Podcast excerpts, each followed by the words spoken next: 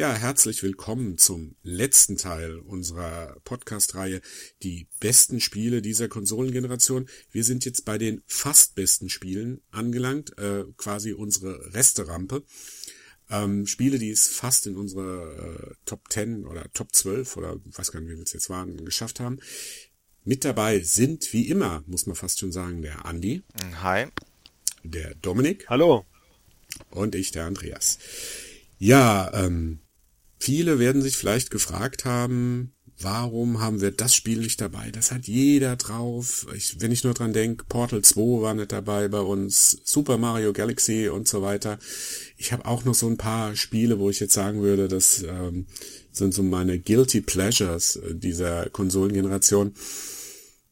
Andi, wie sah es denn bei dir aus? Wo, wo musstest du mit dir kämpfen, äh, dass dieses Spiel jetzt nicht reinkommt? Also bei mir gab es eigentlich so drei Gruppen. Das eine war das äh, hier das Indie-Spiel Gun Home, was mhm. eigentlich deshalb nicht reingekommen ist, weil wir da schon die Wahl äh, beschlossen mhm. hatten. Mhm.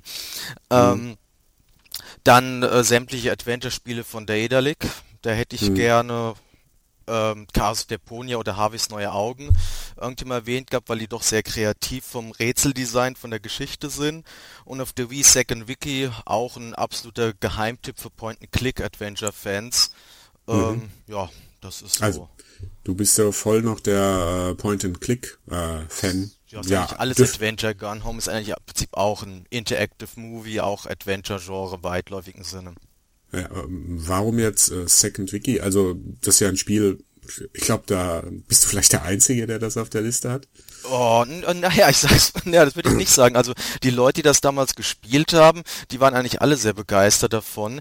Ähm, das ist halt. Ähm, Vielleicht kannst du kurz sagen, was, um was es kurz ging, weil ich glaube wirklich, dass es viele überhaupt nicht kennen ja, es ist eigentlich so ein kleines Comic-Adventure. Von der Geschichte ist es eigentlich ziemlich unspektakulär. Man spielt so einen kleinen, ähm, kindlichen Piraten, der halt auf der Suche nach Schätzen ist. Das Spiel ist halt auch in Levels eingeteilt, was für ein Adventure ja auch sehr unüblich ist. Und mhm. man muss eigentlich im Prinzip einen Schlüssel äh, finden und mit dem Schlüssel äh, halt äh, eine Truhe aufschließen. Und mhm. äh, ähm, durch, weil es eben Wii-Spiel ist, mit der Wii-Mode hat man eben direkt äh, Point-and-Click gemacht. Das heißt, man konnte halt direkt an äh, konnte halt direkt im Bildschirm ziehen, wo soll die Figur hinlaufen. Ja. Man hat halt direkt Gegenstände aufgenommen, irgendwo eingesetzt. Ähm, bisschen ungewöhnlicher, man hatte kein Inventar, man konnte wirklich nur einen Gegenstand äh, in der Hand halten gleichzeitig.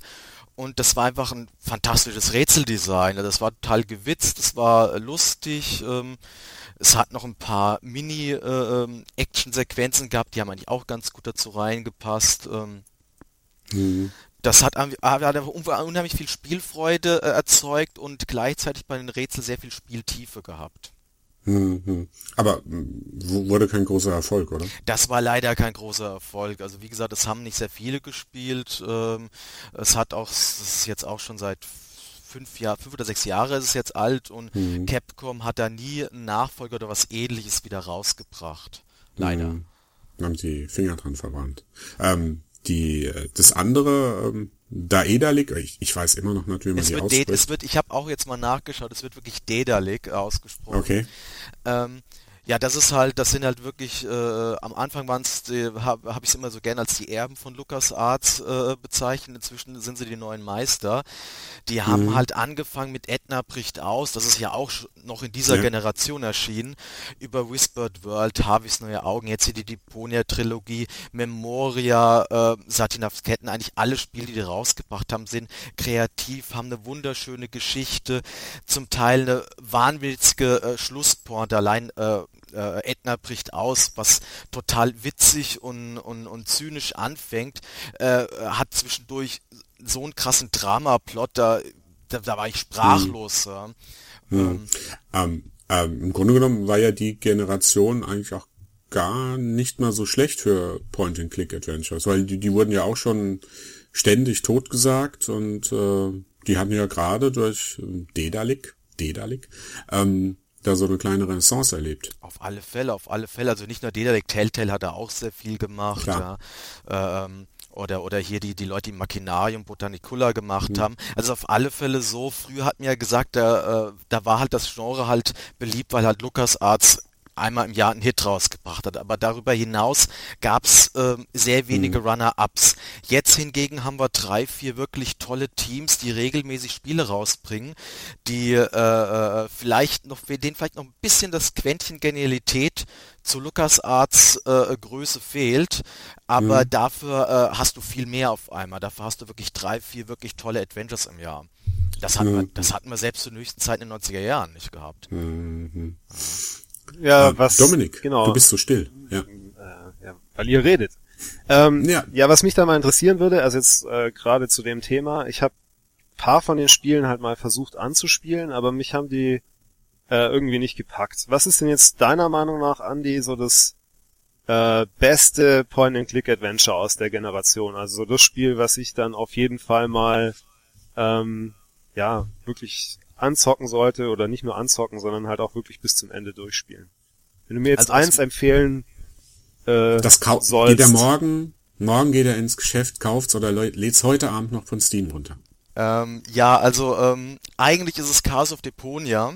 Das Problem ist, dass das äh, der Mittelteil einer Trilogie ist. Mhm. ähm, das heißt, äh, wenn dir das nichts ausmacht, quasi mitten in der Geschichte anzufangen, also das kann man durchaus machen. Das Spiel ist für sich gesehen autark.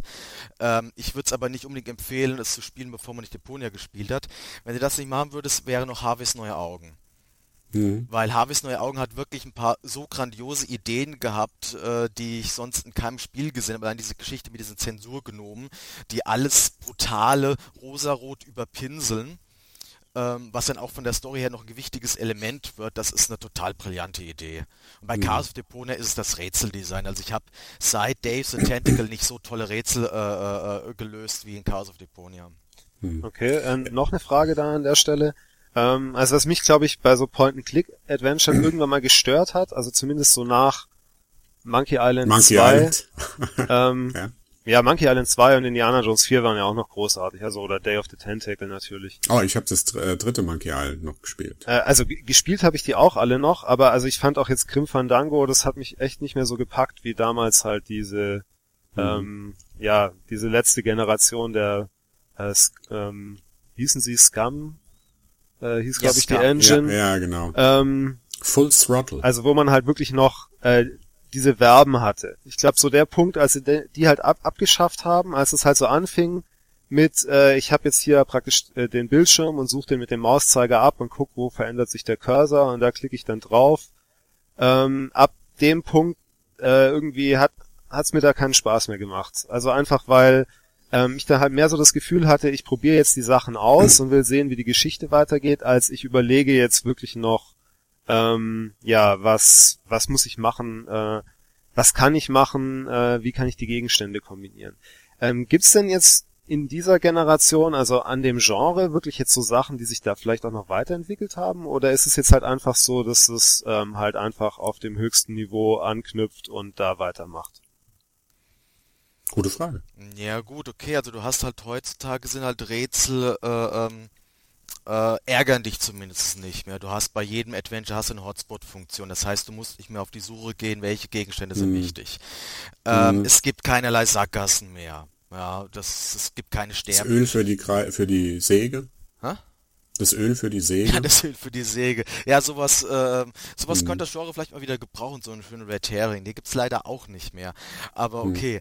Hm. Ähm, äh, die meisten Spiele haben halt wirklich sehr äh, krasse Rätselhilfen. Dedalic jetzt weniger, aber die Konkurrenz auf alle Fälle von Botanicula und so weiter, die haben sehr geile Rätselhilfen. Äh, ähm, es ist mhm. jetzt nicht so, dass das Rätseldesign jetzt irgendwelche äh, äh, revolutionären Neuerungen bringt. Das ist es jetzt nicht, aber es sind bei Daedalix sind halt schon ein paar Sachen drin. Da sind Rätsel drin, die hast du vorher nicht in der Form gehabt und die sind trotzdem logisch und nachvollziehbar und man kann halt nach einer Weile mit ein bisschen Überlegung drauf kommen. Das ja. muss natürlich einem auch irgendwo liegen. Adventure-Spiele sind nach wie vor immer noch Spiele, die ähm, ein bisschen nicht. frustrieren können, wenn man mal nicht weiterkommt. Ja. Aber das ist ähm, im Genre. Geht mir ähnlich, also ähnlich wie Dominik. Ich habe auch, ich glaube, Grim Fandango war mein letztes, muss ich ganz ehrlich sagen. Und dann hab, nee, stimmt nicht. Ich habe Edna auf dem iPad gespielt. Mhm. Aber Die haben es nie geschafft auf die Konsole, richtig. Also gerade so die äh, Chaos, äh, also die ganzen Teponia, die ganzen Dedalic-Titel. Warum? Boah, das ist eine gute Frage, weil ich, ich glaube, das könnte eher daran liegen, die, die, die, die Geheimakte-Leute, Geheimakte Tunguska und Geheimakte mhm. Puritas Cordis, die haben ihre Titel für die Wien, für Nintendo DS rausgebracht, oder die Ark-Jungs. Und mhm. ähm, das ist jetzt gefährliches Halbwissen, aber ich glaube, die waren nicht besonders erfolgreich. Okay. Hm. Ah. Gut, ähm, Dominik, wie sieht's bei dir aus? Ähm, ja, Andi hatte das ja so schön in äh, Kategorien unterteilt. Ähm, wenn ich da jetzt bei mir überlege, also ich habe halt zum einen ähm, wirklich so ein Batzen Spiele, äh, die würde ich jetzt mal in den Casual-Bereich stecken, also sowas mhm. wie Rockband zum Beispiel. Ähm, mhm. sowas das, wie. Andi, da, kurz, kurze Frage. Andi, das war auch bei dir irgendwie schon mal sehr, steht bei dir auch sehr hoch im Kurs, oder? Um, ähm, äh, das, das ist so ein Spiel, das respektiere ich sehr, sehr. Aber es ist jetzt okay. nicht so, dass es zu meinen persönlichen Favorites gehört. Aber ich habe sehr, sehr großen Respekt vor diesem Spiel. Das ist okay. richtig. Dominik, Entschuldigung. Ähm, ja, also praktisch der äh, Casual Block, das ist halt, wie gesagt, sowas wie Rockband oder Guitar Hero. Ähm, äh, sowas wie Wii Sports, sowas wie äh, Kinect Adventures und Kinect Sports. Also es sind alles so Spiele, ähm, die ich halt wirklich mit Leuten gespielt habe, die sonst keine Spiele spielen und wo das äh, wirklich halt konsensfähige Spiele waren, wo so Gamer und Nicht-Gamer äh, wirklich eine Nacht durchzocken konnten zusammen. Mhm. Ähm, dann, ähm, ja, so aus der Kategorie Blockbuster, ähm, was wir nicht erwähnt hatten, hätte ich Uncharted 2. Ähm, da würde ich mitstimmen, ja. Ja. Okay. Dann halt wirklich so ein paar Sachen, die äh, sind, also die liegen vielleicht zu sehr auf der Hand, aber die haben mir tatsächlich sehr viel Spaß gemacht in dieser Generation und das äh, sind so Sachen wie Gears of War, Modern Warfare, mhm. Call of Duty 4. Ähm, ja. ja, also die Komm, sind wir reden von ja. offensichtlich, aber ähm, ja, wie gesagt, also für mich waren das wirklich auch Highlights. Und der letzte Batzen sind dann äh, auch wieder Download-Games. Also ja, da hatten wir natürlich äh, schon mal einen anderen Podcast dazu, aber sowas wie Geometry Wars, Pac-Man äh, mhm. Championship Edition, oh ja, oh ja, Trials, ja, ja. Äh, Super Meat Boy, ähm, ja, also wirklich ganz, ganz viele kleine Spiele oder äh, Spiele mit so einem Retro-Charakter, ähm, die mich halt wirklich da abgeholt haben, wo ich mal angefangen habe zu spielen, also wirklich so im Arcade-Zeitalter. Und äh, ja so 80er, frühe 90er und da halt wirklich auch mich viele, viele Stunden gekostet haben. Ja, oh ja, Pac, also bei Pac-Man Championship, also das hab ich habe alle Achievements. ich habe das ähm, auch eine Zeit lang wochenlang gespielt. Das Ding ähm, Geometry Wars bin ich leider nie. Ähm, ja, ich habe mal an die Millionen geschafft, aber das war's dann auch.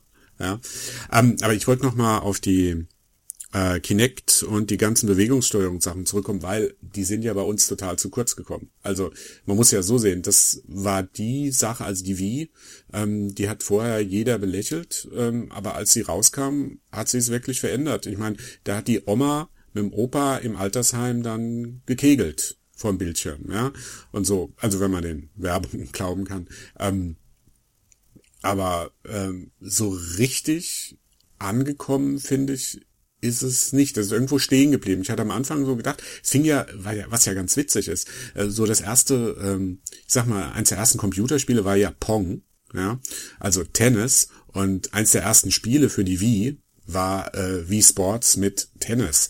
Das fand ich ganz interessant, dass da vielleicht wieder was Neues beginnt, aber danach ist es stehen geblieben. Ich bin sehr enttäuscht von der ganzen Bewegungssteuerungsnummer. Äh, ich habe mir auch erst im letzten Jahr für die PS3 äh, die Bewegungssteuerung geholt. Warum glaubt ihr, dass, dass sich das nicht weiterentwickelt hat? Oder liege ich da einfach falsch? Hat sich das weiterentwickelt und ich habe es einfach noch nicht mitbekommen? Also ich würde sagen, du liegst falsch. Ähm, ja.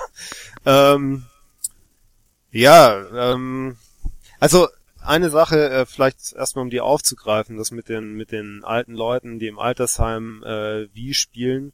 Äh, das war natürlich auch eine PR-Maßnahme von Nintendo. Ja, also, und das äh, macht es halt vielleicht am deutlichsten, was, wo wirklich da die Leistung von Nintendo bestanden hat äh, mit der Wii. Ähm, die haben sich ja wirklich konkret dagegen entschieden, äh, das wirklich an die Hardcore-Gamer zu verkaufen.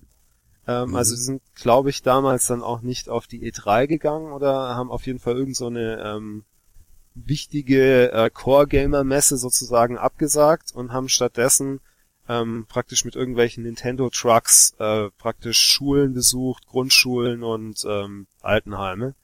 Mhm. Und äh, dadurch halt auch die entsprechende PR bekommen. Also da kommen praktisch auch die ganzen Fotos her, die man jetzt halt noch findet, wenn man Oma und wie googelt. Ähm, mhm.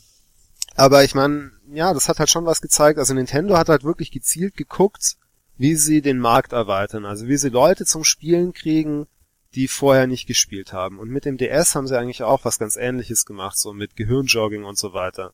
Mhm. Und das finde ich echt fantastisch. Also dafür kann ich Nintendo eigentlich nicht genug loben, weil ich liebe Spiele. äh, ich spiele schon mein ganzes Leben Spiele. Ich werde wohl auch mein ganzes Leben weiter noch Spiele spielen.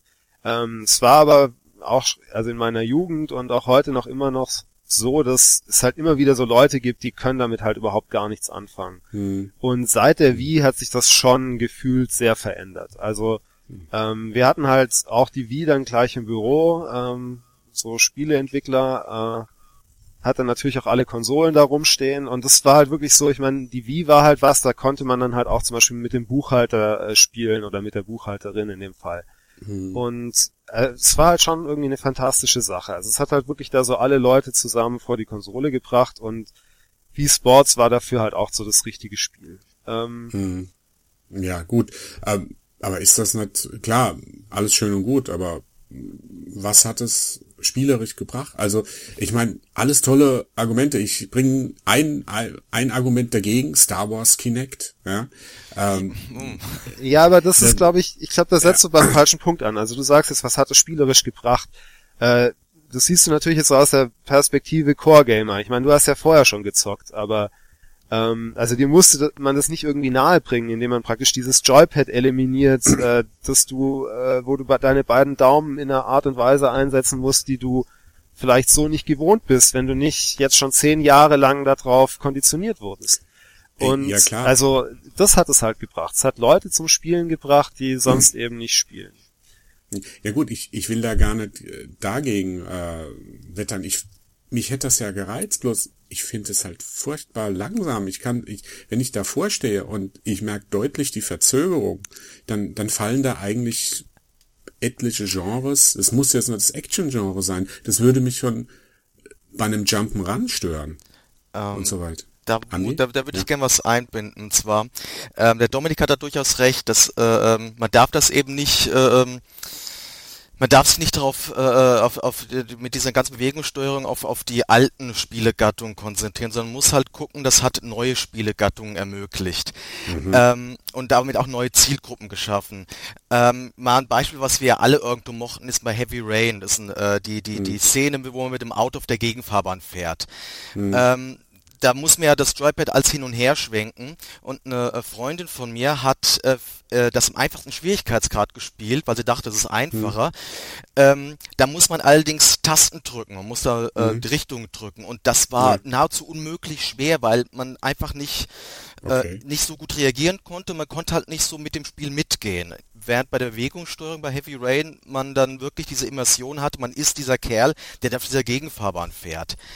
Ein anderer Fall ist jetzt hier Child of Eden war so ein mhm. Spiel, was äh, wirklich so mit ihrer mit seiner audiovisuellen Kraft und eben, dass man sich dahingestellt hat, mit der einen Hand eben einfach nur nach vorne gehalten hat, um zu ballern, mit der anderen Hand nach vorne gestoßen hat, um so eine Art äh, äh, Smartbombe von sich zu geben.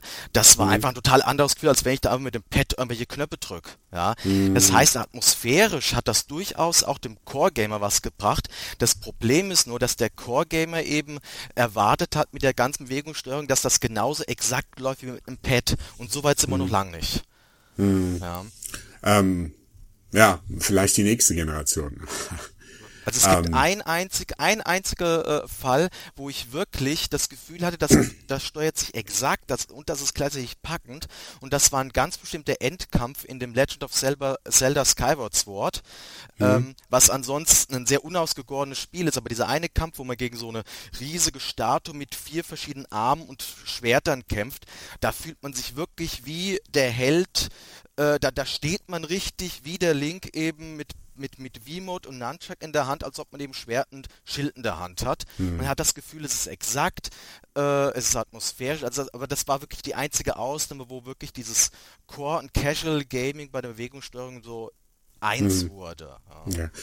Gab's da, also ich, ich bin da wirklich bisschen unbedarft. Da sind sicherlich viele Vorurteile dabei, aber ich habe immer mal, ob das jetzt auf Gamescom war oder wo auch immer, mal angespielt äh, äh, bei Verwandten und, und so. Aber gibt's da irgendwie auch so Hybride, ich weiß nicht, wie man es nennen will, Hybride, also so Spiele, die einerseits ähm, den Core-Gamer ansprechen, andererseits ähm, aber auch die Bewegungssteuerung vernünftig integrieren, so dass es nicht nervt. Ich muss dazu sagen, ich habe Heavy Rain, habe ich versucht, mit der Bewegungssteuerung zu spielen. Ähm, bei paar Sachen ich hab's nicht hingekriegt. Also mir mir fiel's am Gamepad. Mir ging's ganz, äh, ganz äh, genau andersrum als deiner Freundin. Ähm, mir fiel so leichter. Gibt gibt's aber so positive Beispiele, wo man so einem Zweifler, so einem Skeptiker wie mir äh, das empfehlen kann? Also ich würde halt sagen, ja, das ist halt genau der falsche Ansatz. Also wie es der ja, hat der Andi ja auch schon ein paar Beispiele gebracht, wo das wirklich so äh, für Core Games funktioniert, also zum Beispiel Child of Eden.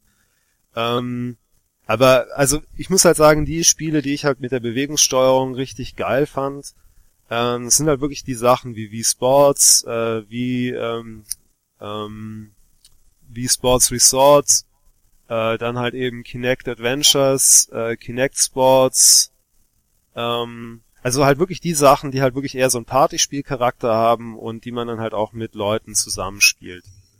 Ähm, mhm. Also für mich war dieses ganze Bewegungssteuerung-Ding ganz klar ähm, nicht das Core-Game-Ding. Also ich will mich auch nicht mhm. hinsetzen ähm, und zum Beispiel Fable the Journey es hat mhm. ganz gut funktioniert. Also ich meine, da war so ein bisschen das Phänomen, wenn man spielt es und es funktioniert eine halbe Stunde lang gut und dann wird es plötzlich ungenau und man muss es irgendwie neu kalibrieren oder so. Ah, ähm, okay. Aber also so, wenn es erstmal läuft, dann funktioniert es eigentlich ganz gut. Und auch jetzt sowas wie Sorcery zum Beispiel für ähm, mhm. ähm, die Playstation PS3. hat auch gut funktioniert. Aber ich meine, das sind halt einfach so Sachen, wo ich mir dann halt als Core-Gamer denke, ähm, ja, das brauche ich halt nicht. Also ich zock dann lieber so ein Spiel wirklich dann mit Joypad, weil das ist sowieso was, das zock ich alleine. Äh, das ähm, zock ich auch, weil mir solche Spiele gefallen, weil mir die schon seit zehn Jahren gefallen. Ähm, und die gefallen mir halt ohne die Bewegungssteuerung. Also da fehlt mir das halt auch nicht. Oder das ist dann halt auch befremdlich. Also und deswegen, ich würde halt ganz klar sagen, ähm, ja, sowas wie Dance Central zum Beispiel, das ist halt so ein Hammerspiel. Also und mhm wir hatten halt so viele Partys, wo man das dann irgendwie rausgeholt hat und dann halt wirklich die ganze Nacht durchgezockt hat, weil halt jeder da mal Bock hat, ähm, mitzumachen. Ähm, und es funktioniert einfach so gut. Also das ist, mhm. Ja, es überzeugt halt einfach auch. Also und äh, die, diese Einstiegshürde fällt halt irgendwie weg. Also selbst äh, wenn man so andere Multiplayer-Spiele spiel, äh, nimmt, äh, die man so gerne gegeneinander oder zusammenspielt, so als Core-Gamer jetzt. Ähm, also sowas wie Pro Evolution Soccer oder Street Fighter oder Tekken. Da habe ich ja einfach auch immer so eine Lernkurve dabei, dass das ja eigentlich nicht geht, dass man, äh, das heißt, mehrere Leute einfach mal so spontan zusammenspielen. Und das hast du halt bei dieser Bewegungssteuerung nicht. Da ist halt jeder mhm. sofort drin und äh, kann mitmachen. Und das ist schon. Ja, aber gerade so, so, so ein Spiel wie Tekken, äh, das ist oder Super Street Fighter ist doch eigentlich gar nicht möglich zu spielen vernünftig. Nee, ich meine jetzt auch wirklich, also wenn du so Core Games nimmst, die jetzt halt so einen sozialen Charakter mhm. haben, wo du zusammen vorm äh, Fernseher so. sitzt und okay. die halt so klassisch mhm. gesehen praktisch also diese Multiplayer äh, Highlights sind. Ähm, mhm. Ja. Also das mhm ja, ich weiß nicht, das fand ich halt wirklich einfach da äh, beachtlich jetzt in dieser Generation. Ja, ja. Ähm, da sind wir aber fast äh, bei dem Thema äh, Kinect, äh, wie äh, Bewegungssteuerung, äh, sind wir fast schon an, äh, eigentlich so an dem Thema die einflussreichsten Spiele. Ähm, bevor vielleicht, aber vielleicht kann ich noch mal bei mir, ich, ich, was ich, was bei mir so ein bisschen unter den Tisch gefallen ist, ähm, ich kann das nicht so schön in Kategorien einteilen. bei mir fallen zwei Spiele ein, die ich gerne in der Liste gehabt hätte, die ich wahnsinnig oft gespielt habe. Und das waren einerseits Borderlands 2, vielleicht auch noch Borderlands 1 dazu. Die unterscheiden sich ja nicht groß, aber ähm, schon eine Weiterentwicklung der zweite Teil und äh, Vanquish. Das ähm, war für mich eine der größten Überraschungen. Ähm, ich weiß nicht, bei Andy weiß ich, dass er es gespielt hat. Äh, Dominik? ein tolles Spiel. Ja, ich habe es auch Ja. gespielt. Also ich, ich habe es nicht durchgespielt. Ähm, da Das- hast du aber früh aufgehört dann. ähm, ja, also es war halt wirklich so ein Spiel, ich habe es angefangen und ich hatte irgendwie da damals, als es neu war, keine Zeit, mich so drauf zu konzentrieren. Und äh, das, das lag immer ganz oben auf meinem muss ich wirklich mal durchspielen Haufen, zu dem ich dann nie gekommen bin. Aber also, ich muss dir recht geben. Also ich habe damals die Demo gespielt, ich war absolut heiß auf das Spiel. Äh, es war so ein Most Wanted Titel für mich. Ähm, ich habe ihn ja einfach dann halt wirklich zeitlich, habe ich mich nie drin versenkt. Ähm, Mhm. aber ja, tolles Das ist Spiel. wirklich, das ist wirklich das Spiel, was einem 3D Contra oder Probotector am nächsten kommt. Vom Feeling her. Okay. Also bei mir war es so, ich hatte ähm, äh, das, das fing ja gleich an, ähm, viele, oder sagen wir mal so, viele haben es ja beschwert, das Spiel ist nur fünf, sechs Stunden Spielzeit oder so. Ist ja, ähm, jeder hat aber auch, oh, sieht irgendwie cool aus, aber so kurz. Ich, ich war gleich baff, als ich quasi nach den ersten, wie viel lang waren es? Waren es fünf Minuten? Kommt man gleich gegen einen einen Endgegner, der ist äh, irgendwie, der, äh, oder gegen, gegen den ersten Boss, der in anderen Spielen der Endgegner gewesen wäre. Äh, so ein riesiger Roboter, ähm, den du dann, wenn du die äh, richtigen Achievements haben willst, musst du den in die Einzelteile zerlegen. Ich habe das dann auch gemacht. Also äh, das, es ging dann, man konnte das Spiel gut beherrschen und ähm, darauf stehe ich ja. Das ist ein Spiel, wenn man da genug übt, ähm, dass, dass man es auch äh, beherrschen kann. Ich, ich hasse es, wenn, wenn viel so auf Glück oder wenn einfach nur rumgeballert wird, so die, die späteren Call of Duty oder die aktuellen Teile, äh, die gehen an mir vorbei. Aber Vanquish ähm, fand ich toll. Ich fand ich fand's auch witzig. Ich fand es merkwürdigerweise auch von der ähm, von der Story mh, ganz witzig. Hat für mich auch gut funktioniert als Parodie auf äh, ähm, auch so die üblichen Actionhelden und ich glaube, da war auch irgendwie gespickt mit Verweisen auf, ich will es jetzt nicht, äh, auf Voltaire oder auf äh, Molière. Kann das sein? Nee, Oh, das weiß ihr nicht nicht? Nee, also ähm, das fand ich fand ich ziemlich schräg. Also ich habe glaube ich zwei, drei Achievements habe ich nicht, aber ansonsten habe ich das wirklich oft gespielt und das passiert bei mir eigentlich selten, dass ich ein Spiel nochmal raushole und nochmal durchspiele und das habe ich bei dem Spiel drei oder vier Mal gemacht. Dann Das hast du ging dann, ja eigentlich dann hast du dann 12, 18 Spielstunden gehabt. ja, genau. Dann bin ich endlich, ähm, aber wesentlich mehr Spielstunden hatte ich bei Borderlands 2, also oder bei Borderlands 1. Borderlands 1 habe ich durchgespielt und dann habe ich versehentlich meinen Speicherstand komplett gelöscht und habe es gerade nochmal gespielt. Das sind dann so 30, 40 Stunden, die da nochmal reinhängst in das zweite Teil. Den zweiten Teil habe ich jetzt ganz aktuell, ich habe das fast jetzt durchgespielt mit den Add-ons, bin ich jetzt über, laut Raptor, über 75 Stunden Spielzeit. Äh, Hat mich begeistert, das Spiel. Ich fand das so schön schräg. Das war so, war für mich so das Anti-Call of Duty, wo Call of Duty da mit Patriotismus und äh, coolen Sprüchen da, oder mit so, so Vaterlandstreue und so weiter gekommen ist und Heuchelei da mit Gewalt. Ja, Gewalt ist ja schon schlimm, aber irgendeiner muss es ja machen. Ähm, fand ich Borderlands, äh, hat mich voll umgehauen. Also, ich habe, glaube ich, neben Dark Souls kein Spiel öfters gespielt als Borderlands. Äh, also beide Teile. Also gerade jetzt Borderlands 2 habe ich noch öfters gespielt. Aber bei euch ist das, an euch ist das vorbeigegangen, oder? Ich Da habe habe ich nie die Zeit für gehabt. also ich habe es tatsächlich viel gespielt, aber ich fand es echt nicht so toll. Ähm, Puh, du musst, ja, also ist keine Ahnung, ist kein Problem. Du spielst ja auch lieber ähm, Wii-Spiele. Genau, Kinect. ähm, das passt dann halt nicht zusammen. Nee, also das Problem ist, ich hatte mit Borderlands war, ähm, ich, hab- ich spiele viel mit einem äh, Freund zusammen, mit dem ich schon früher, also schon ewig lange ähm, zusammenspiele, auch äh, wir sind schon früher auf LAN-Partys gefahren und so weiter.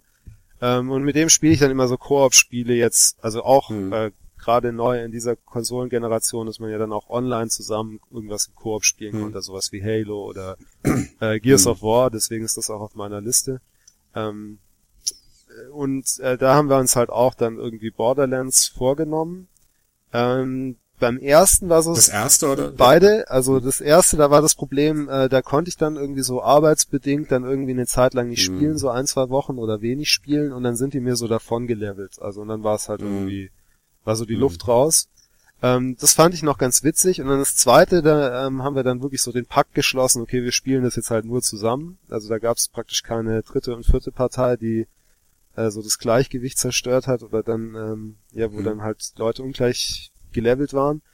Und Mhm. ähm, uns hat es aber dann wirklich so nach einem Drittel schon irgendwann mal keinen Spaß mehr gemacht. Also, weil irgendwie, ich weiß nicht, also ich glaube, mir war das einfach zu viel mit diesen ganzen Waffen. Also, weil es ist wirklich so, du haust irgendwas um und dann droppen zehn Waffen und dann stehst du Mhm. da und musst das alles angucken und da, also das, da hatte ich irgendwie einfach keine Lust drauf. Das, Äh, naja gut, bei mir kam da zugute, dass ich halt das erste halt schon oft gespielt habe. Im Prinzip, es ist ja, ich bezeichne es, glaube ich, als Role-Playing-Shooter, also als ein Rollenspiel, also ein Rollenspiel-Shooter.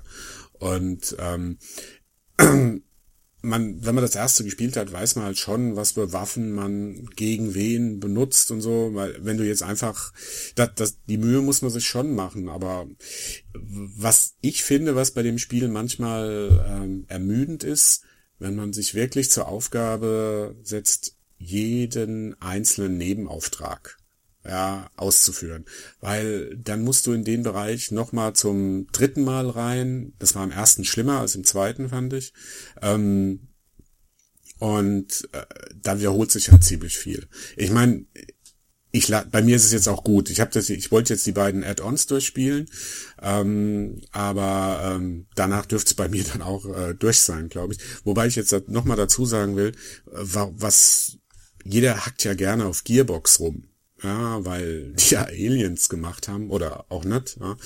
Ähm, aber wo die sich richtig viel Mühe gegeben haben, waren bei den DLCs. Also dieses äh, eine, der eine das eine DLC für Borderlands 2 jetzt, Tiny Tina's äh, Assault und Dragon Keep.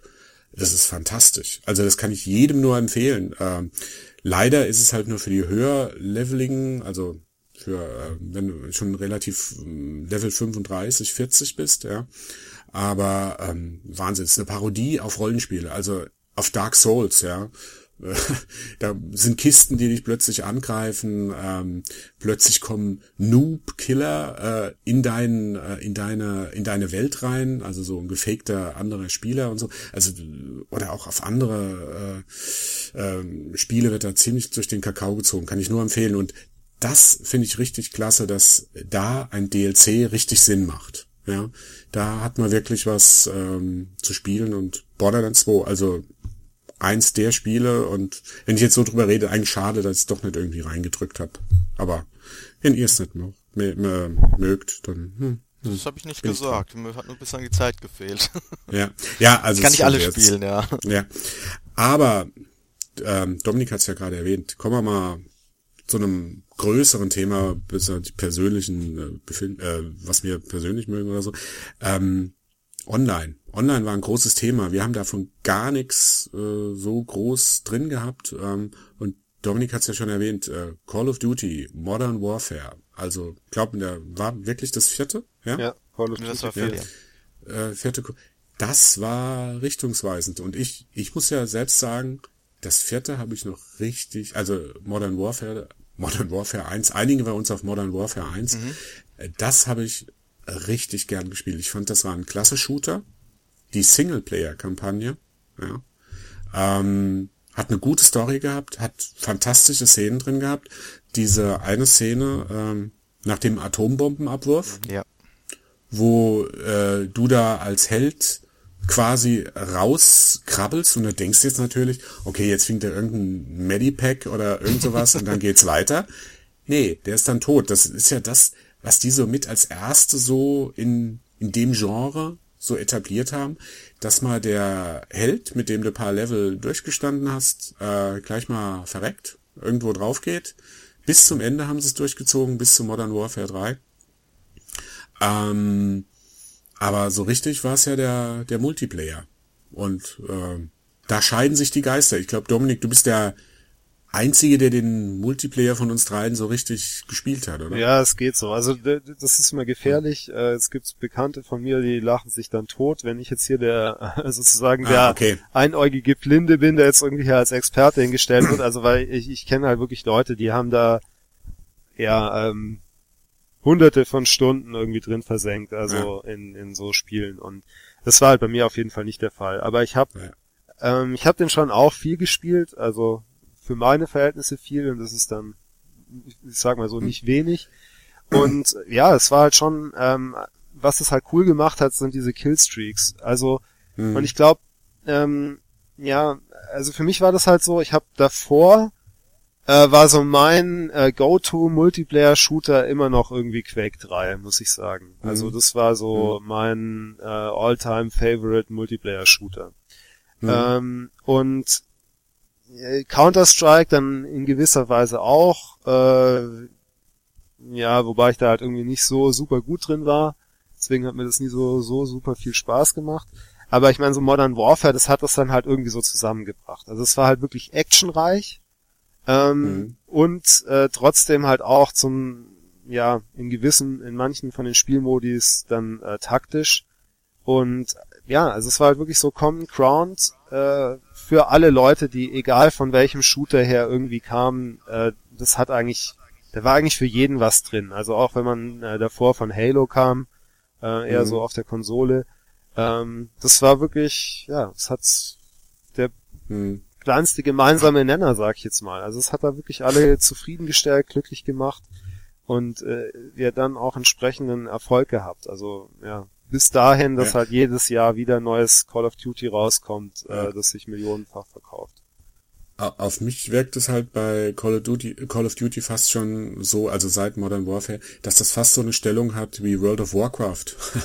ähm, es gibt, es gibt Call of Duty, gut, und da gibt es noch andere, die erfolgreich sind, aber so das Richtige, wo die richtige Kohle mitgescheffelt wird, wo am meisten Presse gibt, wo die meisten Fans sind, wo regelmäßig äh, Rekorde gebrochen werden, wenn ein neues Spiel rauskommt, ist Call of Duty. Da bleibt für andere eigentlich nicht viel Platz.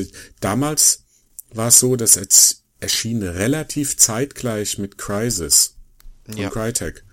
Und ähm, ich kann mich noch erinnern, vorher alle so, oh ja, ähm, äh, Crisis, das wird der große Renner und das ist ja, äh, ich glaube, hat sich drei Millionen Mal, aber bis heute drei Millionen Mal oder so verkauft.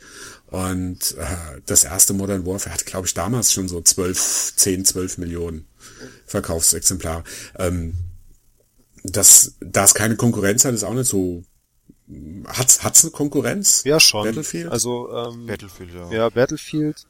Wobei halt, ja, Battlefield schon, ja, vielleicht wirklich nur so die Hälfte verkauft. Also, es ist hm. wirklich so, äh, ich habe irgend, äh, ich habe jetzt gestern nochmal auf die VG-Charts geschaut, äh, was so die meistverkauftesten Spiele sind, so für Xbox, äh, Playstation und Wii. Und bei Xbox ist es halt ganz krass. Äh, also sind halt wirklich irgendwie in der Top 5 irgendwie vier Call of Duty Titel. Hm. Also und das sind halt und zwei GTA. Ähm, nee, äh, irgendwie ich glaube das meistverkaufteste ist Kinect Adventures und dann ah, äh, Platz okay. zwei bis fünf ist Call of Duty. Und ah. danach kommt Halo und dann kommt GTA. Und hm. ähm, ja, also es ist das ist schon äh, ja, das ist schon eine Hausnummer. Also es war halt wirklich so die die Xbox 360 äh, für die äh, ich glaube 40 Millionen Amerikaner, die die haben, war das die Call of Duty Konsole. Also schon der Wahnsinn. Hm. Und hm. äh, das hat ja auch wirklich so den E-Sport weggebracht, kann man sagen, vom PC. Also wurden ja dann wirklich Meisterschaften hm. in der ESL plötzlich ausgetragen auf der Playstation oder so. Ja, ja, das glaube ich war auch äh, sehr wichtig, dass, dass es endgültig äh, den, den Shooter, den First-Person-Shooter äh, in all seinen Formen eigentlich auf, dem, auf der Konsole etabliert hat. Aber Andy, wolltest du eben ansetzen? Ich wollte gerade was ja? zu Call of Duty auch ja. sagen. Call of Duty ja. hat bei mir einen ganz seltsamen Platz. Äh, wenn die Nachfolger nicht wären oder wenn nicht so viele Nachfolger, mhm. so viele inspirationslose Nachfolger wären, dann wäre Call of Duty 4 vielleicht bei mir in der Top 3 gelandet. Das ist wirklich mhm. ein der ganz wenigen Beispiele, wo wirklich mir die Nachfolger aufgrund ihres Hypes, aufgrund ihrer Art, wie sie die Serie fortgesetzt haben, mhm. wirklich die Erinnerung an diesem auch für mich grandiosen Modern Warfare wirklich vermiest haben. Hm, stimmt. die Geschichte wurde immer schlechter. Ja, also so Matrix-mäßig. Ja, es, es wurde, es wurde, es wurde immer unerträglicher und ähm, ich, ich, persönlich bin jetzt auch kein großer Multiplayer-Fan, das heißt, ich bin schon jemand, der auf diese Kampagne schaut, Mhm. die ich Modern Warfare 1 auch absolut grandios fand, von der Inszenierung her, obwohl es stocklinear schon war. Äh, aber da hat man was geboten bekommen, was man vorher nicht erlebt hat. Und danach haben die das krampfhaft versucht, irgendwie zu toppen und ähm, entweder es war ein laues Lüftchen oder es war peinlich. Mhm. War dann immer ein Skandal dabei. Richtig. No Russian. Ja, in- in genau. Modern Warfare. Das, das, das fand ich auch noch, aber alles andere. Ne, bei äh, No Russian, also wenn's einer nicht kennt, äh, es ist eine Sequenz, wo ein Massenmord quasi auf dem Flughafen stattfindet, ähm, wo man mittendrin ist als Spieler. Ähm, da war ähm, für mich das Problem, ich fand die Szene an sich gar nicht schlecht. Ja, ich fand sie nur in dem Ganzen. Weißt du, davor kam so eine James Bond Szene, danach kam irgendwie so eine Schlittenfahrt, oder ich weiß es nicht genau, aber es war irgendwie, es, es hatte so gewirkt, so, komm, jetzt mache ich da einfach, wir brauchen noch irgendeinen Skandal, machen wir das mal. Egal, reingepackt, ja. Es war, hatte irgendwie keinen, äh, keinen Bezug, ja, inhaltlich vielleicht schon zur Handlung, aber äh, stilistisch überhaupt keinen, keinen Sinn. Es wirkte wie schlecht reingeschnitten. Ja. Ja, das stimmt, das stimmt. Es wirkte wirklich wie schlecht reingeschnitten. Ja, und das war schade. Und äh, der dritte, furchtbar. Also der dritte Modern Warfare, ich will jetzt gar nicht von Black Ops anfangen oder so, aber der dritte Modern Warfare, das war für mich, ähm, ja, wie soll ich sagen, also die, die, die Auflösung, furchtbar. Also einfach dieses Tom Clancy äh, Geballere dann quasi, ähm, war nix für mich. Äh, Multiplayer, Dominik, weißt du, wie hat sich der entwickelt? Äh, Es geht ja so ein bisschen so das, das Vorurteil, ähm, Call of Duty ist was für Kiddies, äh, echte Männer spielen Battlefield. Ähm, also ich muss jetzt halt wirklich auch, auch so ein bisschen sagen, bei mir ist das äh, ein ähnliches Phänomen wie beim Andi. Äh, mir hat das jetzt vielleicht, also die Teile, die danach kamen, haben das vielleicht jetzt nicht, äh, ja, nicht so äh, vermiest, das Modern Warfare 1. Ähm, aber also ich habe zum Teil wirklich Probleme, so die, die, die Szenen, die mir da noch zum Teil wirklich auch gar nicht mal so äh, negativ im Gedächtnis sind, ähm, zum Teil so zuzuteilen auf die ganzen Teile. Also weil ich habe schon, ich glaube nicht alle, ich glaube das 3, Modern Warfare 3 habe ich zum Beispiel nicht gespielt und ich glaube Black Ops 2 habe ich nicht gespielt. Aber ich habe schon ganz viele so im Singleplayer durchgespielt, weil man die halt auch so ganz bequem an einem Wochenende durchspielen Mhm. kann und einfach gut unterhalten ist. Also ich habe mich dann auch gar nicht so furchtbar irgendwie drüber aufgeregt, dass, dass das jetzt irgendwie Schrott ist oder so, sondern äh, ich wusste da halt so, worauf ich mich einlasse und äh, bin da eigentlich immer ganz gut bedient worden. Also von dem her war ich damit eigentlich ganz zufrieden. Ähm, Multiplayer ist es halt wirklich so, ich glaube Modern Warfare 2 war das letzte, was ich dann so richtig noch Hm. einigermaßen wirklich gespielt habe, weil bei mir hängt es immer damit zusammen, äh, ob ich jetzt äh, andere Leute kenne aus dem echten Leben sozusagen, die das auch spielen äh, und ob das dann halt sozusagen Zeit meiner Hm. äh, sozialen Kontakte sozusagen ist, wo ich dann halt abends mit denen irgendwie im Teamspeak oder im Mhm. Skype bin und dann irgendwas spiele.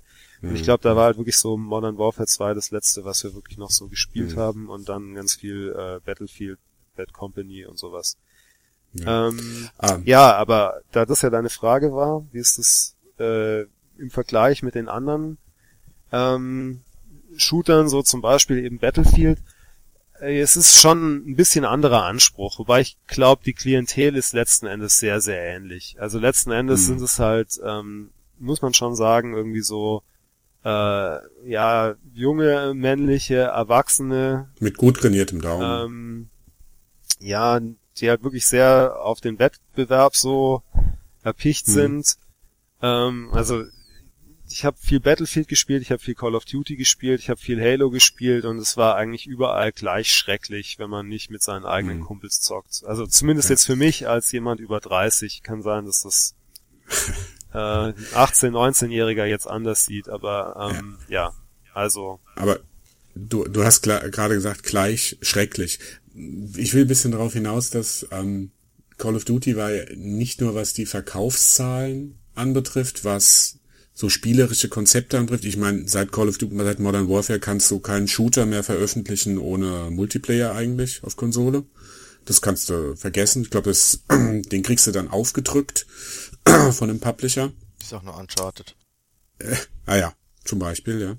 Ähm, aber ich finde, das hat auch so, steht für mich auch symbolisch für so, für mich persönlich, für so ein bisschen negatives Image der letzten Konsolengeneration, dass sie irgendwie nicht geschafft hat, von diesem, ah, ich will das nicht so despektiv, also von dieser Billigunterhaltung. Wir machen einfach nur billige Unterhaltung für die Massen, wenn ich das so mal ausdrücken kann. Ähm, das ist das, was bei mir so auch über die letzte Konsolengeneration mit, mit, mitschwingt. Also ich glaube, ich denke, Call of Duty Modern Warfare war somit das einflussreichste Spiel, wenn man jetzt mal Wii Sports weglässt, ähm, für zumindest für die Hardcore oder für die Core Gamer. Ja?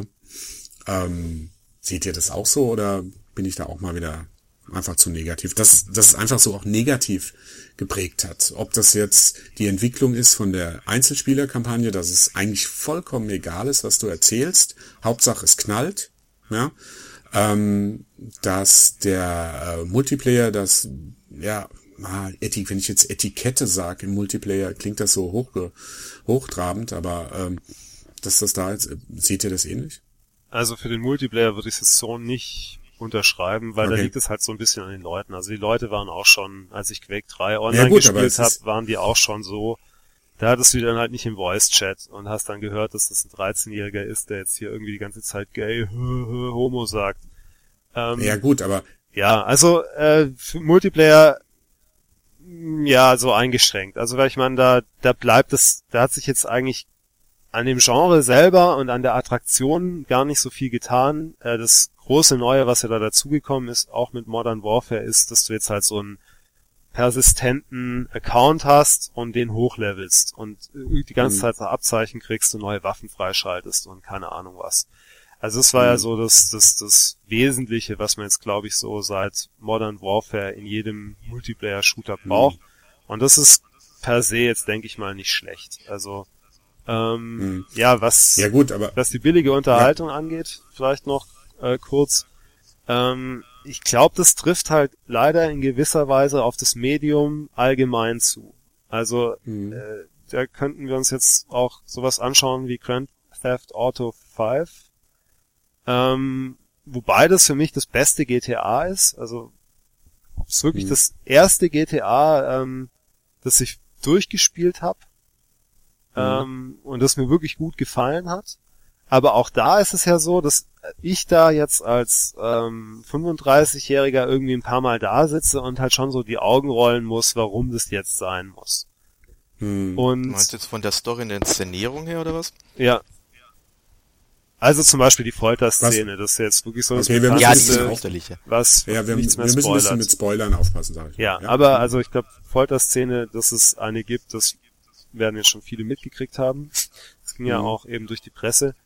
Ähm, ja, das ist halt so das beste Beispiel. Also wo man halt so wirklich so merkt, dass es zum Teil halt auch kindisch ist, was da die Spieleentwickler machen, weil die stellen sich dann hin und also oder auch die die äh, Journalisten, die das verteidigen, äh, die Entwickler selber haben sich, glaube ich, ja gar nicht dazu geäußert, stellen sich ja dann hin und sagen, ja nein, das darf man nicht kritisieren, ähm, ja, das ist dann Satire oder das ist Kunst. Ähm, ja genau, oder das ist Kunst und das muss man dürfen. Ähm, äh, und ja, Andreas, du hattest ja auch da mal einen schönen Artikel dazu. Also man darf irgendwie die Branche dann nicht kritisieren. Also man kann dann in dem Moment nicht so. Mhm. Gamer sein und dann gleichzeitig irgendwie sagen, äh, ja, das mit der Folterszene, also irgendwie ist es schon ein bisschen daneben. Hm.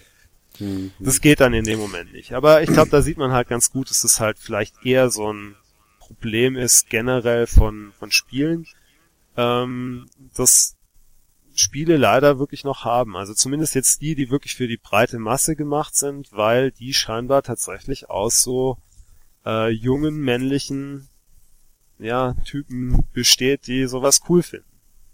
Also haben sie doch nicht, hat die Wii doch nicht geschafft, so viele neue äh, neues Publikum anzusprechen. Naja gut, hm? ich meine so, so GTA, ich weiß nicht, was hat es jetzt verkauft? 20 Millionen? 25 Millionen, okay, 25? 25 Millionen. Äh, ich meine, ja, ähm, ja, da ist halt irgendwie, ich glaube, wie fit ist da wahrscheinlich beim Doppelten. Also. Ja gut, aber äh, Ja. wie gesagt, äh, wer, wer hat wie fit nach einer Woche oder nach zwei Wochen noch gespielt? Ja? Ähm, also was Okay. ich zu dieser Simplifizierung gerne noch äh, oder diese, Ja. äh, sagen möchte, ist, ich würde das gerne nicht mal aus der spielerischen Seite mal ein bisschen kommentieren. Ich schreibe jetzt seit über acht Jahren Komplettlösungen und da ist mir halt auffallend, gerade bei Actionspielen, gerade bei Ego-Shootern, dass äh, äh, die wirklich immer immer bedeutend schlichter und simpler werden. Das, äh, es, gibt, es gibt ja diese schöne Grafik äh, ähm, mit, äh, mit einer Map von äh, Doom, von dem alten Ja. Doom, ja. Mhm. Die ist halt ganz normale Map, halt komplex mit ganz vielen Räumen, ganz vielen Türen und dann daneben halt äh, eine Map von Call of Duty Modern Warfare und das ist halt mehr oder weniger eine Linie. Hm. Ähm, ich meine, äh, es, es sollte so Spiele wie Call of Duty geben, es sollte so ruhig so Ego-Shooter geben, die so linear sind, ja. Aber ich vermisse schon so ein bisschen eben so ein paar äh, Action-Spiele, die eben wirklich eine komplexere und verzweigtere Spielstruktur hat.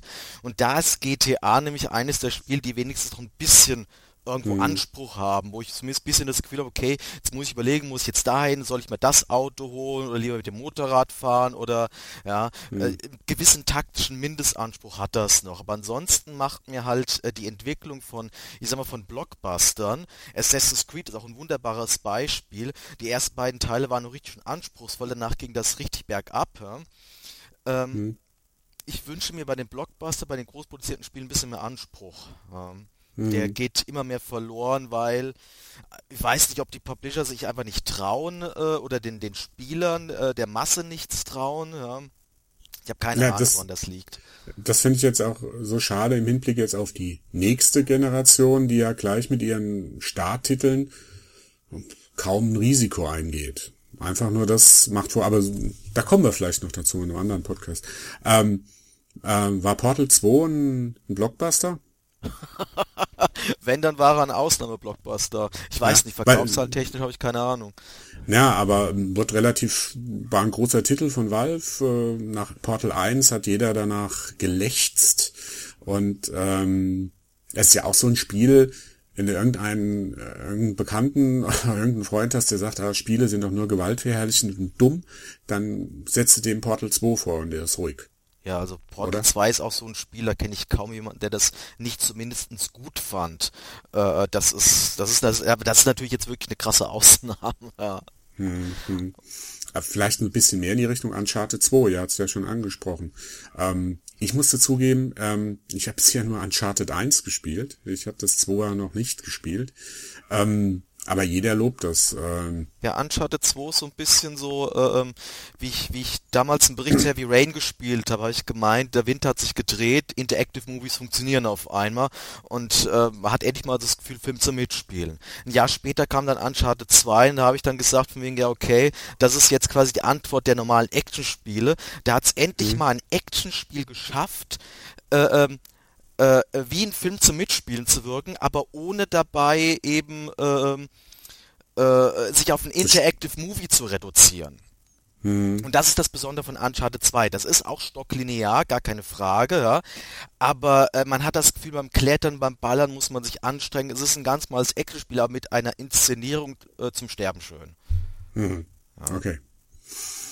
Ähm, Ja. Hast du es gespielt? Äh, ja, Uncharted 2, ähm, ich habe es auch, glaube ich, am Anfang schon erwähnt. Ja, ähm, stimmt, stimmt. Ja, der, ähm, also kann ich dem Andi absolut nur beistimmen. Also ich, ich sehe das äh, halt ab und zu, wenn ich dann halt abends hier ähm, Sachen spielen will, also und äh, das irgendwie halt auch wirklich unbedingt jetzt so ein Spiel, äh, mal so ein Spiel habe, wie jetzt eben damals Uncharted 2 auch, äh, dass ich unbedingt weiterspielen muss abends, auch wenn mein äh, Freund da ist und dann daneben sitzt und praktisch dann zugucken muss. Und normalerweise ist es halt für den sterbenslangweilig, äh, mir beim Spielen zuzugucken. Hm. Also es gibt, glaube ich, nichts Schlimmeres. Also deswegen mache ich das auch fast Ja. nie. Und wirklich Uncharted war so das einzige Spiel, ähm, da habe ich halt gespielt, als er irgendwie reinkam äh, oder oder hier angekommen ist und dann hat er das irgendwie gesehen, fünf Minuten zugeguckt und hat halt gemeint, ja, spiel weiter. Ich, also und das fand ich halt wirklich, äh, habe ich halt noch nie erlebt so. Also das das halt wirklich ein Ja. Spiel hast, das den Leuten, die daneben sitzen, zum Zugucken Spaß macht. Also Und da warst du ein Live-Let's Player. ja, Bin Ja. ich relativ oft. Ja, aber also Okay. ich fand das absolut herausragend und es war halt auch, also ich habe dann auch so ein bisschen drauf geachtet, ja, was unterscheidet das jetzt halt so von den anderen Spielen, aber es ist halt wirklich, es passiert halt ständig was und es ist auch angenehmer zum Zugucken als jetzt zum Beispiel in Modern Warfare, was vielleicht so von der Effektdichte schon und der Inszenierung schon irgendwie so äh, dran rankommt. Aber es ist halt irgendwie angenehmer zum Zugucken, einfach weil es halt auch äh, Third Person ist. Also Mhm. Ja. Ähm, war Uncharted 2 das beste, fast beste Spiel dieser Konsolengeneration? Also für mich schon nah dran. Also äh, es ist halt, wenn man es dann so auseinander Top 10 auf alle nimmt, äh, dann ähm, kann man halt irgendwie schwer so mit dem Finger drauf zeigen, was das jetzt so toll macht. Aber es war halt wirklich einfach so ein Spiel. Also ich habe das wirklich verschlungen, äh, wie wenig andere Spiele. Also das Einzige, was dem so gleich kommt, das war halt in der letzten Generation sowas wie das erste God of War. Da was, das hat mich ähnlich Hm. gepackt. Ähm, Mhm. Also, was ich sagen würde, Uncharted 2 war das grafisch schönste Spiel der Generation. Mhm. Das Okay. war Wahnsinn zum Teil. Ja, Und das ist schon ein paar Jahre alt. das, ja. Ähm, haben wir, haben wir jetzt alle Spiele irgendwie durch? Ich glaube, was haben wir nicht? Skyrim hat niemand erwähnt. Skyrim Ähm, würde ich wegen der Musik höchstens erwähnen. Ah, ja, okay. so, als äh, die unwichtigen Oscars. Bitte, Ähm. das ist ganz wichtig. Entschuldigung. Ähm, was, äh, Super Mario Galaxy war nicht, nicht dabei. Ach, äh, Red Dead Redemption. Keiner.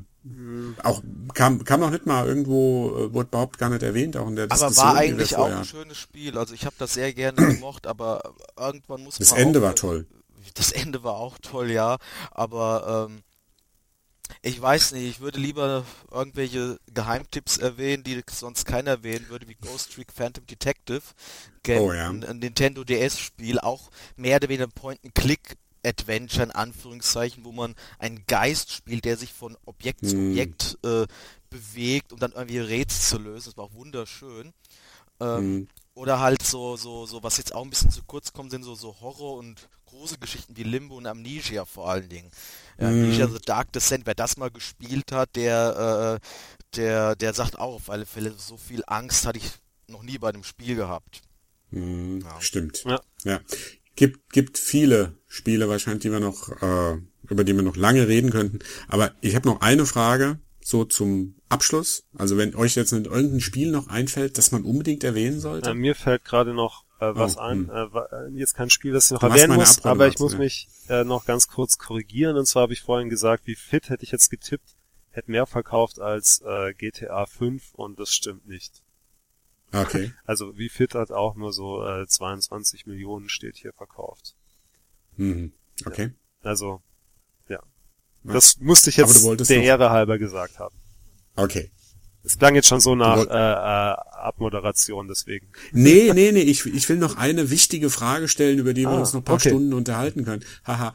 ähm, nee, du, du wolltest noch irgendein Spiel, das wir nicht erwähnt haben? Äh, nee, ähm, passt schon. Ach so, okay, okay.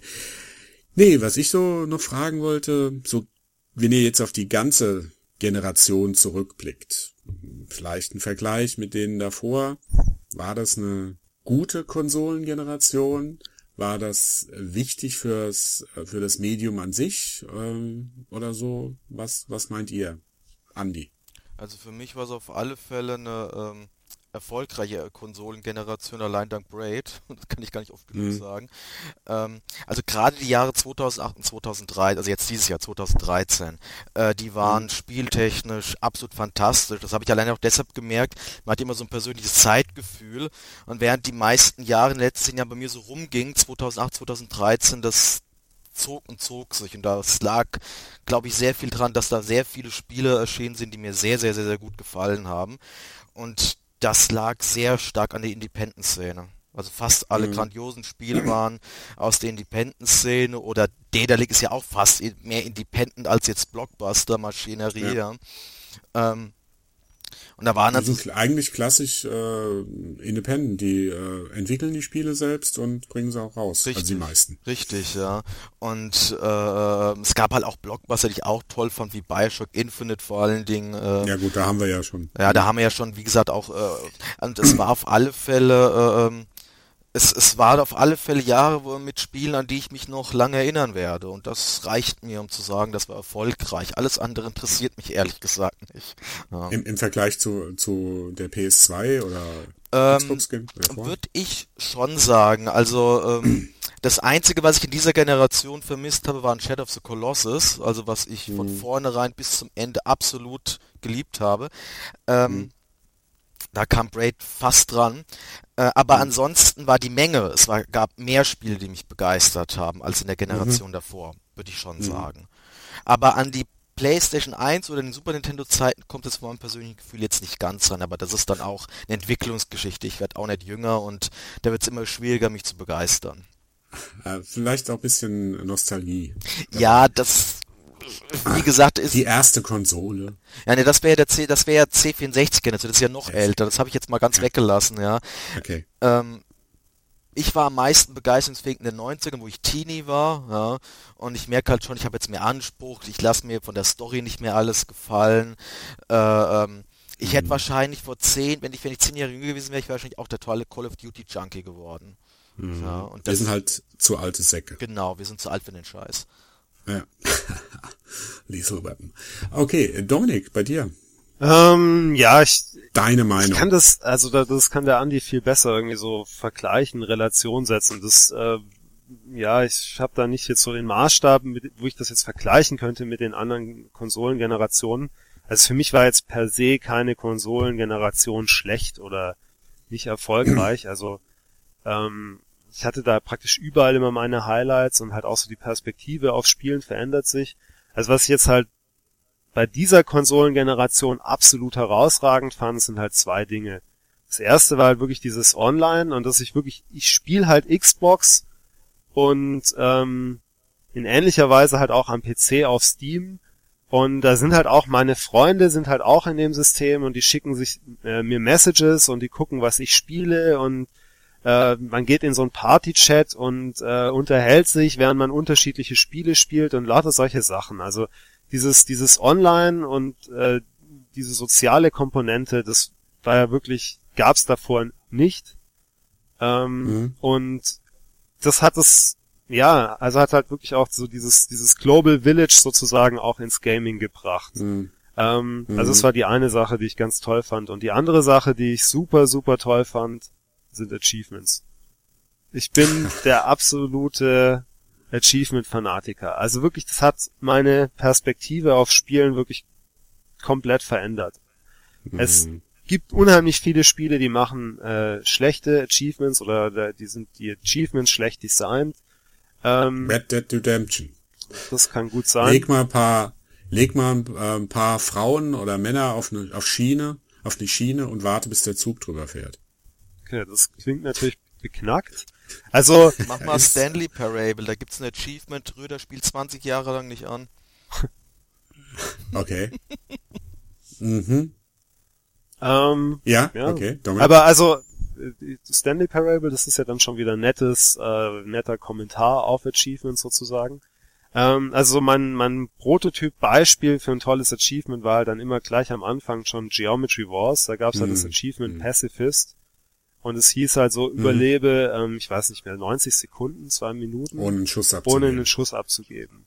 Und das ist halt wirklich so ein Paradebeispiel dafür, wie halt wirklich so ein Achievement, was Neues ins Spiel reinbringen kann und das also wirklich halt auch so deine Perspektive auf das Spiel irgendwie verändern kann mhm. und erweitern kann. Also und äh, was ich dann halt so auf lange Sicht einfach toll fand, war, ähm, und das ist vielleicht auch der Grund, warum ich sehr bei der Xbox geblieben bin und nicht so sehr auf PlayStation so abgefahren bin, weil die ja diese äh, Trophies erst später eingeführt hat und dann auch mhm. bei Uncharted wurden mir dann erst reingepatcht.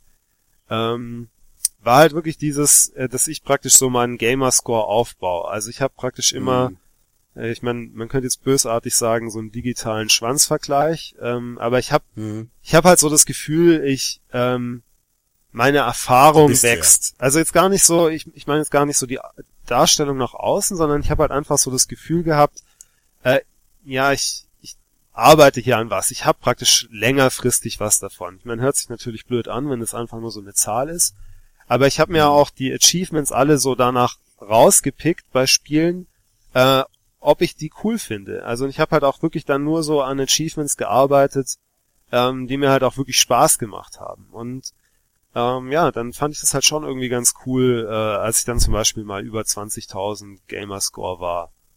Ähm, mhm. weil, weil ich da halt wirklich so gemerkt habe, okay, jetzt habe ich praktisch so und so viele Spiele äh, wirklich schon gespielt und dann kann man halt auch diese Liste nochmal durchgehen und sieht so, was man alles gespielt hat. Und dann habe ich halt wirklich mhm. zum Teil auch nochmal Spiele aus dem Regal geholt und habe da nochmal so ein Foto. Ähm, genau, also wirklich so so Gamer Memories. Und mhm. ähm, ja, das war wirklich was, das hatte halt davor noch keine Konsole so. Das kann ich. Da könnten wir mal einen Artikel drüber schreiben, Dominik. Ja, vielleicht. Achievements. Ähm, eine dritte Sache ist mir gerade sogar auch noch eingefallen, was diese Konsolengeneration wirklich einzigartig gemacht hat, und zwar, dass sich die Konsolen selber ähm, weiterentwickelt haben, und zwar jetzt wirklich vom Betriebssystem her.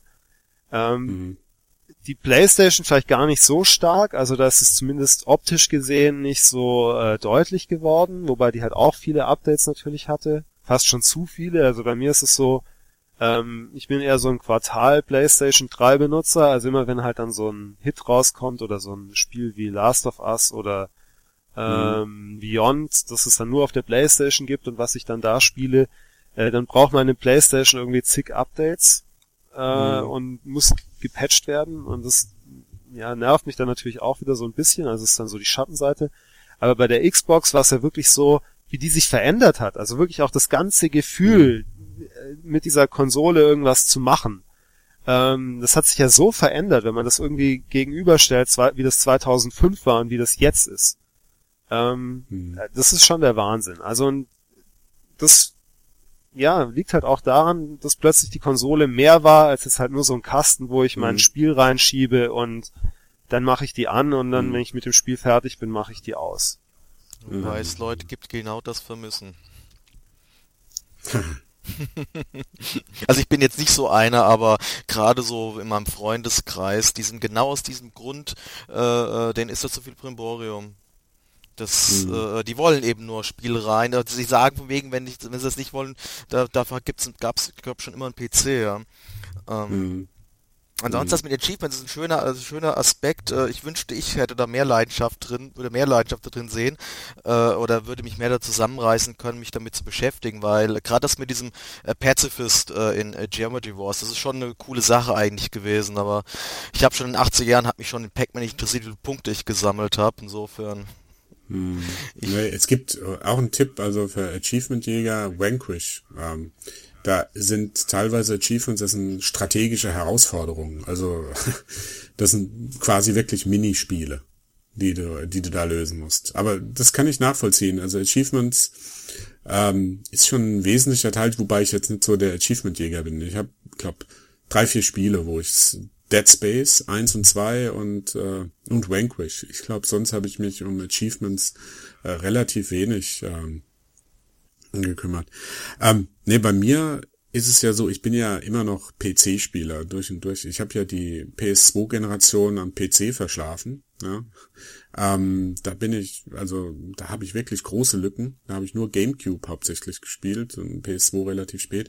Nee, was wir in der Generation, ich habe halt immer noch so ein bisschen, ich hätte mehr erwartet. Das klingt jetzt blöd, weil es war ja schon ein großer Sprung, wenn man mal so sieht, ein GTA 5 äh, wäre ja nie auf einer äh, PS2 möglich gewesen. Vom Umfang her, von, von der Technik, von, von allem, ja. Auch von spielerischen Sachen, ja. Aber ähm, also bei der letzten, obwohl ich viele gute äh, Erinnerungen will das jetzt auch gar nicht so lang machen, auch viele gute Erinnerungen an die, an diese Konsolengeneration habe, ähm, ah, ahne ich schon, es, ich sehe da nicht so die Entwicklung. Jetzt, wenn ich jetzt sehe, was die Xbox One, was die PS4 ähm, jetzt für Titel ankündigen, was da gezeigt wird, ähm, irgendwie steht das, ist das jetzt für mich so ein Stillstand und ich hätte mir da auch, ja, so ein Shadow of Colossus, da hat ähm, Andi schon recht, so, das gab's nicht, oder? Also so ein Braid, ein Journey, das kam so in die Nähe, aber äh, Shadow of Colossus war ja so gerade dieser Mix von diesem großen, epischen, was so Videospiele eigentlich, oder dieses Spektakuläre, was Videospiele auszeichnet, Und ähm, das hat mir gefehlt. Also, so ein Spiel. Was, was bei ja. Braid für mich noch sehr bezeichnend ist, ähm, wie gesagt, mit Abstand das beste Spiel, was ich in der letzten Generation gespielt habe, aber das wäre theoretisch auf dem Super Nintendo möglich gewesen. Das heißt, ja. die Technik äh, mhm. ist für mich inzwischen wirklich völlig irrelevant geworden. Deshalb bin ich auch gegenüber den neuen Konsolen auch sehr skeptisch. Was sollen die mir jetzt noch bringen, was mir wirklich etwas bringt? Ja? Mhm. So jetzt von den äh, nach dem Motto, jetzt sind wir jetzt auf die Technik schaut, klar, es gab sowas wie Uncharted oder Heavy Rain, das äh, wäre auf alten Konsolen nicht möglich gewesen. Das heißt, so von, vom, vom, vom, vom Interactive Movie, da hat mir die Konsolengeneration vom Technischen her was gebracht. Aber ja. ansonsten, ich wüsste auch nicht, was mir die nächste Konsolengeneration jetzt noch mehr... Ich, ich brauche nicht eine bessere Grafik als Uncharted 2, wenn ich ehrlich bin. Ja. Was bringt uns die nächste Konsolengeneration? Das war eine, ein super Cliffhanger. ähm, weil ähm, wir wollen bei Polygamia ja jetzt mit den Podcasts nicht einfach aufhören, sondern die nächsten sind schon geplant.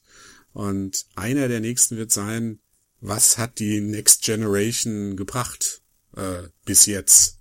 Weil auch in der gleichen Besetzung, Dominik und Andy, weil die zwei Fronten, der Dominik, der hat, hat schon eine Xbox One, ist wahrscheinlich grenzenlos begeistert als Fanboy. Spoiler ich jetzt und, noch nicht. Und der Andi ähm, wird sich ja eine PS4 äh, zulegen. Ähm, deswegen war das ein ganz. Was bringt uns die nächste äh, Konsolengeneration? Gute Überleitung, gu guter Cliffhanger. Aber dann sollten wir auch jetzt aufhören. Und ähm, danke mich fürs Zuhören und äh, danke mich bei Andi. Immer gerne. Und bei Dominik. Und ja, bis demnächst. Vielen Dank fürs Zuhören. Tschüss. Tschüss. Ciao. Ciao.